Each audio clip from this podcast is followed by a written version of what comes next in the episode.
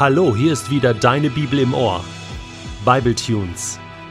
Der Bibelpodcast für deine täglichen Momente mit dem ewigen Gott.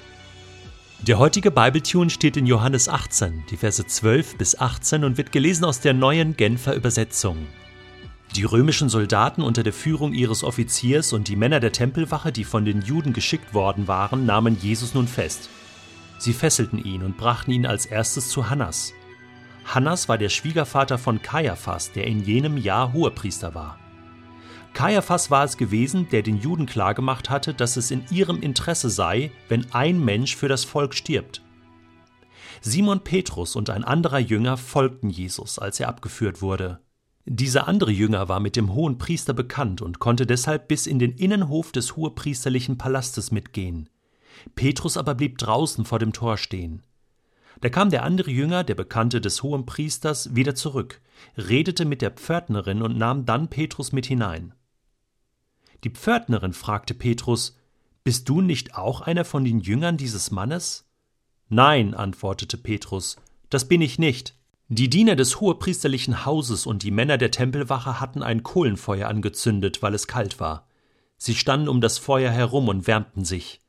Petrus stellte sich zu ihnen und wärmte sich ebenfalls. Auch heute lade ich dich wieder ein, die Bibel neu zu hören und neu zu lesen. Insbesondere die Geschichte von Jesus. Manchmal denke ich, ich kenne doch schon alles. Und dann, wenn ich mich wieder neu darauf einlasse, entdecke ich plötzlich so viel Neues. So viel, was mich hinterfragt. So viel, was mir früher noch nicht aufgefallen war. Auch heute ist das wieder so. Jesus wird abgeführt. Und zwar wird er mit schwerer Kavallerie abgeführt. Römische Soldaten unter der Führung eines Offiziers. Ich meine, das waren harte Hunde, ausgebildete Killer sozusagen. Und auch noch die Tempelwache. Und sie haben Jesus gefesselt, obwohl er sich freiwillig gestellt hatte. Obwohl er mit seinen Händen und seinen Füßen nie jemandem etwas zuleide getan hatte. Gefesselt. Ja, dass er uns nicht wegläuft. Ja, wahrscheinlich war das Programm. Das haben die so gelernt. Gefangene muss man fesseln. Wäre bei Jesus nicht nötig gewesen. Ja, er hätte sich ja, naja, okay, anderes Thema. Jetzt bringen sie ihn als erstes zu Hannas. Der war mal Hohepriester gewesen in Jerusalem in den Jahren 6 bis 15 nach Christus aber mittlerweile war sein Schwiegersohn dran, der Kaiphas. Der ist uns bekannt, den trifft Jesus später dann auch noch. Der war ab dem Jahr 18 nach Christus Hohepriester. Interessant, dass die Truppen jetzt hier Jesus zuerst zu Hannas oder Hananias bringen, dem alten Hohepriester in Rente sozusagen, in Pension. Warum? Ja, weil er wahrscheinlich der heimliche Hohepriester war immer noch in Amt und Würden, der Drahtzieher, über den lief alles in Jerusalem. Können wir von ausgehen. Und deswegen gibt es diese erste Gegenüberstellung mit diesem eigentlichen Hohepriester, mit der eigentlichen Führungskraft, der die Entscheidungsgewalt hatte in Jerusalem. Das ist spannend, dass Johannes das berichtet. Und jetzt folgen Jesus zwei seiner Jünger in die Höhle des Löwen sozusagen und zwar Petrus, und ein anderer Jünger, der hier nicht genannt wird, nicht genannt werden will. Das ist eigentlich komisch. Ein anderer Jünger. Es gibt noch andere Formulierungen, insbesondere im Johannesevangelium, wo Johannes auch einen anderen Jünger nennt, den Namen nicht sagt, aber sich selbst meint. Deswegen wäre meine erste Vermutung jetzt hier, es ist Johannes gewesen, Johannes selbst. Es gibt Leute, die behaupten, es muss ein anderer Jünger gewesen sein, außerhalb des Zwölferkreises, also der jetzt äh, zufällig sich ja unter die Leute gemischt hatte. Kann schon auch sein.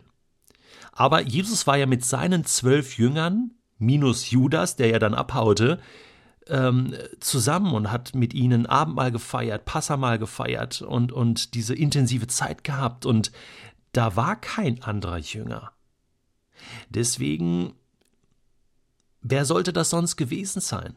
Ich meine, dieser Jünger, und das ist jetzt interessant, war befreundet, sehr gut bekannt, kann man sagen, mit dem Hananias, mit diesem Drahtzieher.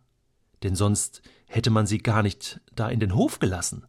Das ist spannend. Das heißt, es muss jemand gewesen sein, der irgendwie da Connections nach Jerusalem hatte und zu diesen, zu diesen oberen Führungskräften sozusagen. Hm.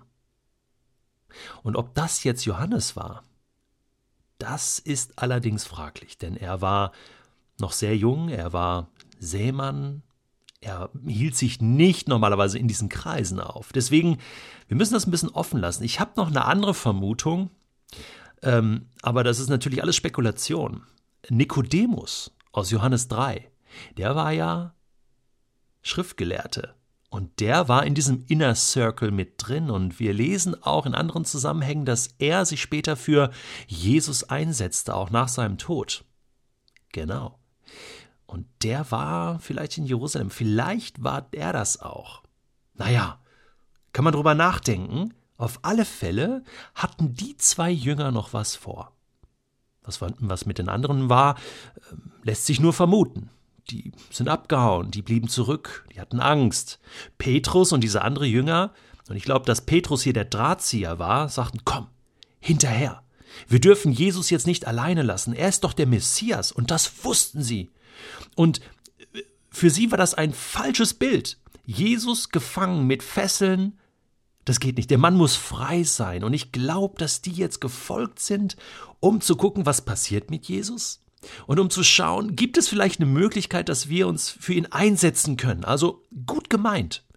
Und jetzt folgen sie ihn ohne Furcht und Tadel in die Höhle des Löwen.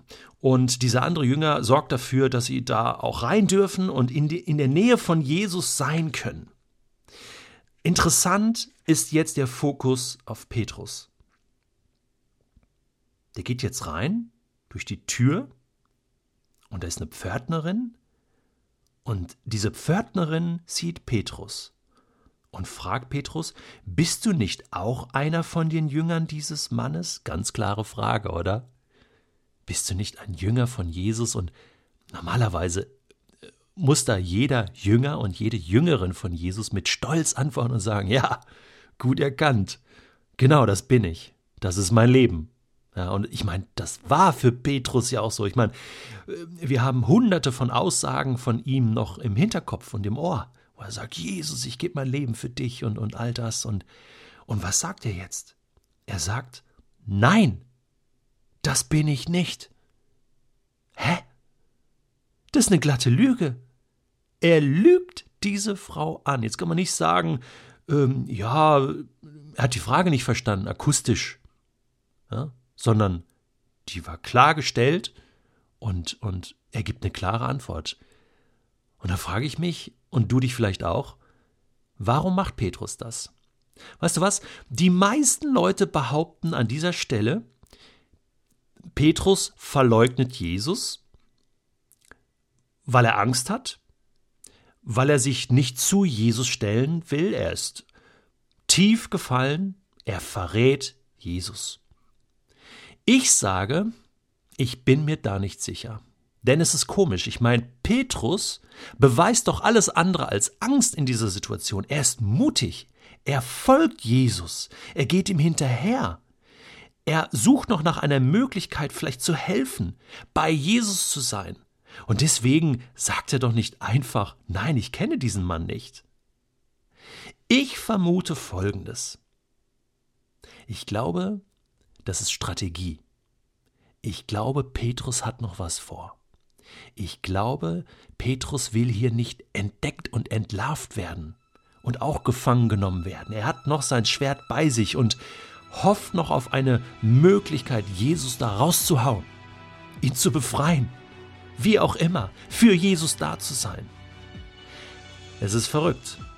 Trotzdem müssen wir festhalten, Petrus lügt. Zwar für eine gute Sache, aber er lügt. Und da habe ich mich gefragt, gibt es sowas auch in meinem Leben?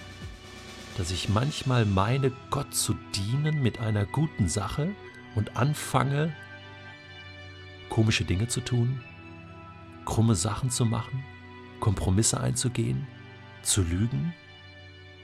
Petrus steht da an dem Feuer und wärmt sich.